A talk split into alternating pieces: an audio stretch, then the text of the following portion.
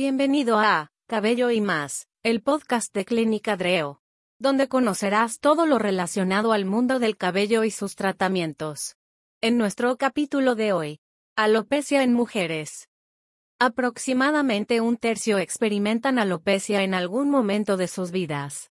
Entre las mujeres posmenopáusicas, hasta dos tercios sufren adelgazamiento del cabello o calvicie.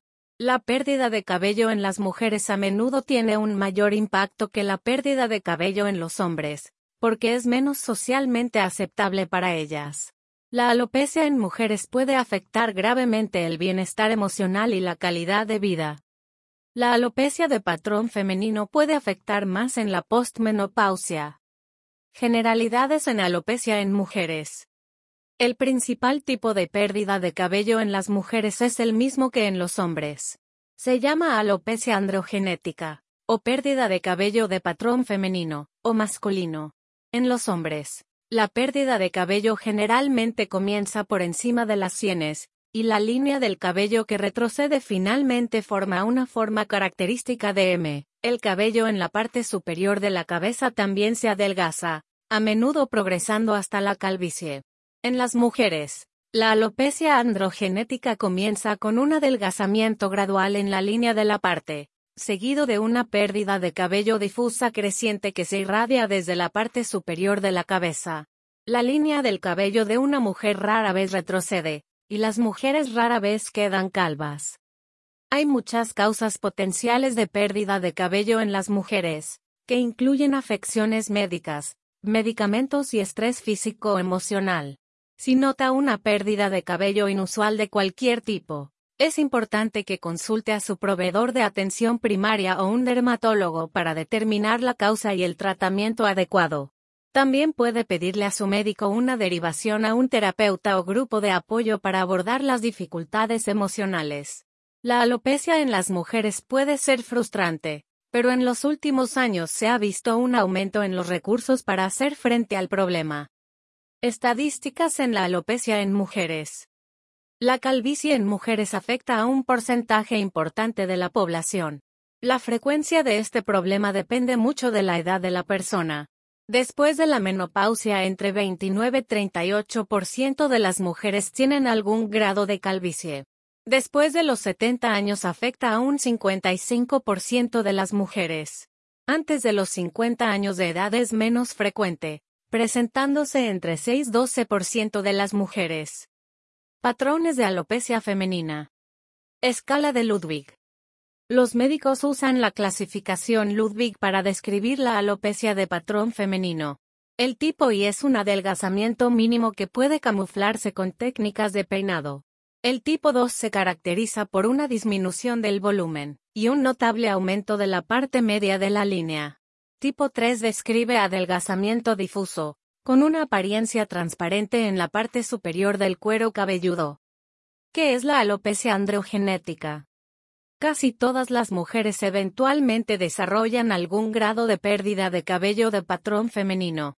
Puede comenzar en cualquier momento después del inicio de la pubertad, pero las mujeres tienden a notarlo primero alrededor de la menopausia, cuando la pérdida de cabello generalmente aumenta. El riesgo aumenta con la edad, y es mayor para las mujeres con antecedentes de pérdida de cabello a ambos lados de la familia. Como su nombre indica, la alopecia androgenética implica la acción de las hormonas llamadas andrógenos, que son esenciales para el desarrollo sexual masculino normal, y tienen otras funciones importantes en ambos sexos, incluido el deseo sexual y la regulación del crecimiento del cabello. La condición puede ser heredada e involucrar varios genes diferentes. También puede ser el resultado de una afección endocrina subyacente, como la sobreproducción de andrógenos o un tumor secretor de andrógenos en el ovario, la hipófisis o la glándula suprarrenal. En cualquier caso, la alopecia probablemente esté relacionada con una mayor actividad de andrógenos. Pero a diferencia de la alopecia androgenética en los hombres, en las mujeres es más difícil determinar el papel preciso de los andrógenos. En la posibilidad de que esté involucrado un tumor secretor de andrógenos, es importante medir los niveles de andrógenos en mujeres con pérdida clara de cabello de patrón femenino. ¿Es igual en ambos sexos?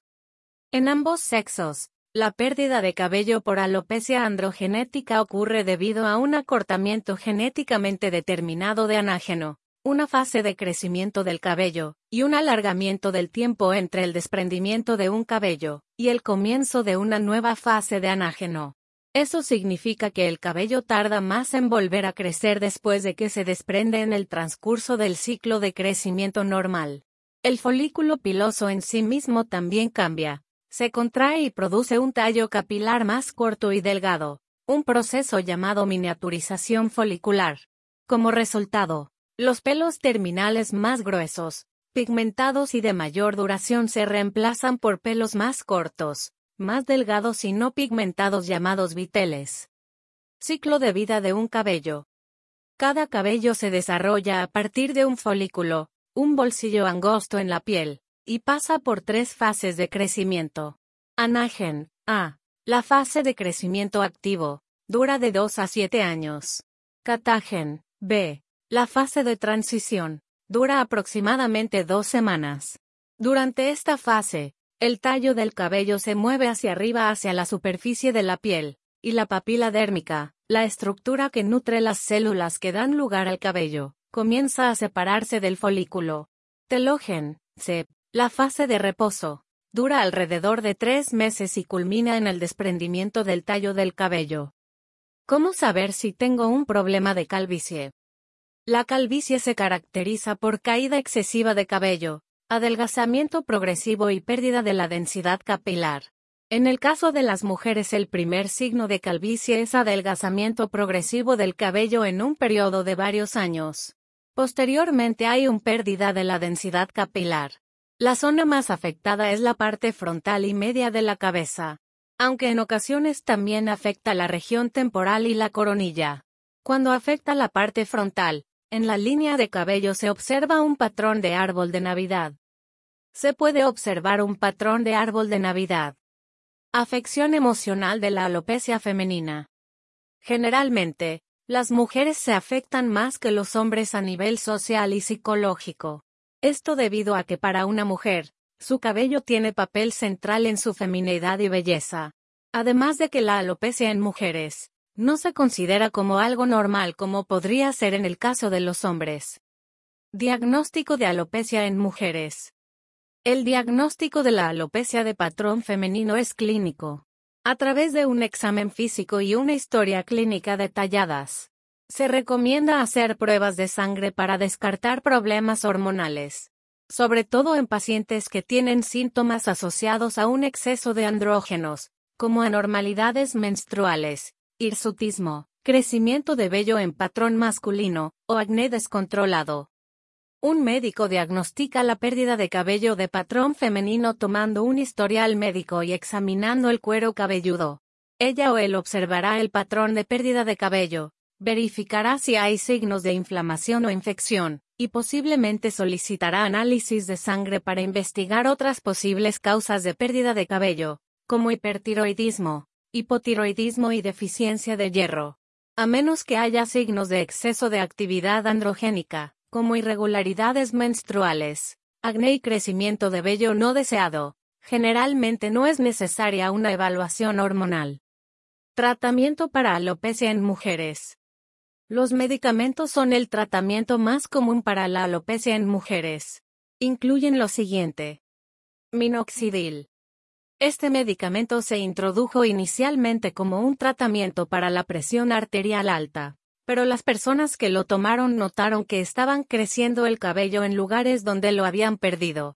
Los estudios de investigación confirmaron que el minoxidil aplicado directamente al cuero cabelludo podría estimular el crecimiento del cabello. Como resultado de los estudios, la FDA originalmente aprobó el 2% de minoxidil de venta libre para tratar la alopecia en mujeres. Desde entonces, una solución del 5% también está disponible cuando se necesita una solución más fuerte para la pérdida de cabello de una mujer. Claramente, el minoxidil no es una droga milagrosa. Si bien puede producir un nuevo crecimiento de cabello fino en algunas mujeres, no en todas, no puede restaurar la densidad total del cabello perdido. No es una solución rápida, Tampoco para la alopecia en mujeres. No verá resultados hasta que use el medicamento durante al menos dos meses. El efecto a menudo alcanza su punto máximo alrededor de los cuatro meses, pero podría llevar más tiempo, así que planifique una prueba de 6 a 12 meses. Si el minoxidil funciona para usted, deberá seguir usándolo para mantener esos resultados. Si te detienes, comenzarás a perder cabello nuevamente. ¿Cómo usar el minoxidil? Asegúrese de que su cabello y cuero cabelludo estén secos. Usando el gotero o la bomba rociadora que se proporciona con la solución de venta libre, aplíquela dos veces al día en cada área donde su cabello se adelgase. Masaje suavemente en el cuero cabelludo con los dedos para que pueda llegar a los folículos capilares. Luego seque al aire su cabello. Lávese bien las manos y lave cualquier solución que haya goteado sobre su frente o cara. No se lave con champú durante al menos cuatro horas después. Algunas mujeres encuentran que la solución de minoxidil deja un depósito que seca e irrita el cuero cabelludo.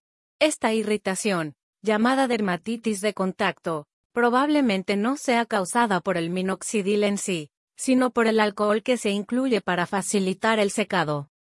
Efectos secundarios y preocupaciones. Minoxidil es seguro, pero puede tener efectos secundarios desagradables incluso aparte de la irritación de la piel relacionada con el alcohol. A veces, el cabello nuevo difiere en color y textura del cabello circundante. Otro riesgo es la hipertricosis, crecimiento excesivo de vello en los lugares equivocados, como las mejillas o la frente. Este problema es más probable con la solución más fuerte del 5%. Debido a que la patente de Rogaine, la versión de marca de minoxidil, ha expirado, hay muchos productos genéricos disponibles. Todos contienen la misma cantidad de minoxidil, pero algunos incluyen ingredientes adicionales, como extractos de hierbas, que pueden desencadenar reacciones alérgicas. Antiandrógenos. Los andrógenos incluyen testosterona y otras hormonas masculinas, que pueden acelerar la alopecia en mujeres.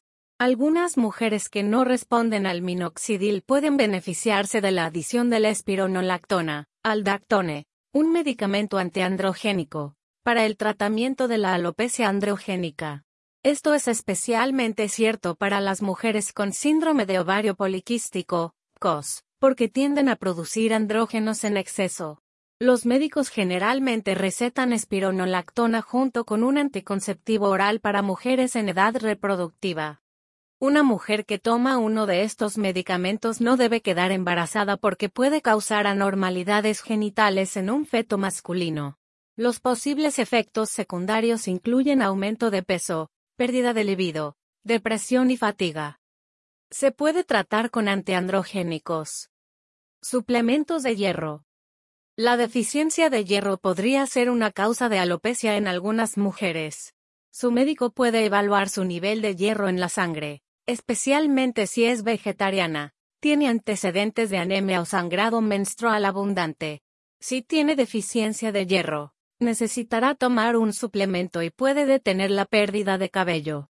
Sin embargo, si su nivel de hierro es normal, tomar hierro adicional solo causará efectos secundarios, como malestar estomacal y estreñimiento. Plasma rico en plaquetas. El plasma rico en plaquetas tiene utilidad para los problemas de calvicie en las mujeres, sobre todo en etapas iniciales del problema. Trasplante de cabello. El injerto de cabello, un procedimiento utilizado en los Estados Unidos desde la década de 1950 para tratar la alopecia androgénica, implica quitar una tira de cuero cabelludo de la parte posterior de la cabeza, y usarla para rellenar una zona de calvicie. Hoy en día, el 90% de los cirujanos de trasplante de cabello utilizan una técnica llamada trasplante de unidades foliculares, que se introdujo a mediados de la década de 1990. Durante este procedimiento, los cirujanos extraen una tira estrecha de cuero cabelludo, y la dividen en cientos de pequeños injertos, cada uno de los cuales contiene solo unos pocos pelos. Cada injerto se planta en una hendidura en el cuero cabelludo creada por una cuchilla o aguja en el área del cabello perdido. El cabello crece naturalmente de esta manera, en pequeños grupos de 1 a 4 folículos, llamados unidades foliculares. Como resultado, el injerto se ve mejor que los plugs más grandes asociados con los trasplantes capilares de antaño. Aquí termina nuestro capítulo de hoy. Esperamos que haya sido de tu agrado. Así que si te gustó, por favor síguenos y compártelo con aquellos que creas que pueda interesarle esta información. Y si quieres saber más del mundo del cabello y sus tratamientos, no te pierdas nuestro siguiente episodio de Cabello y más, el podcast de Clínica Dreo. Hasta la próxima.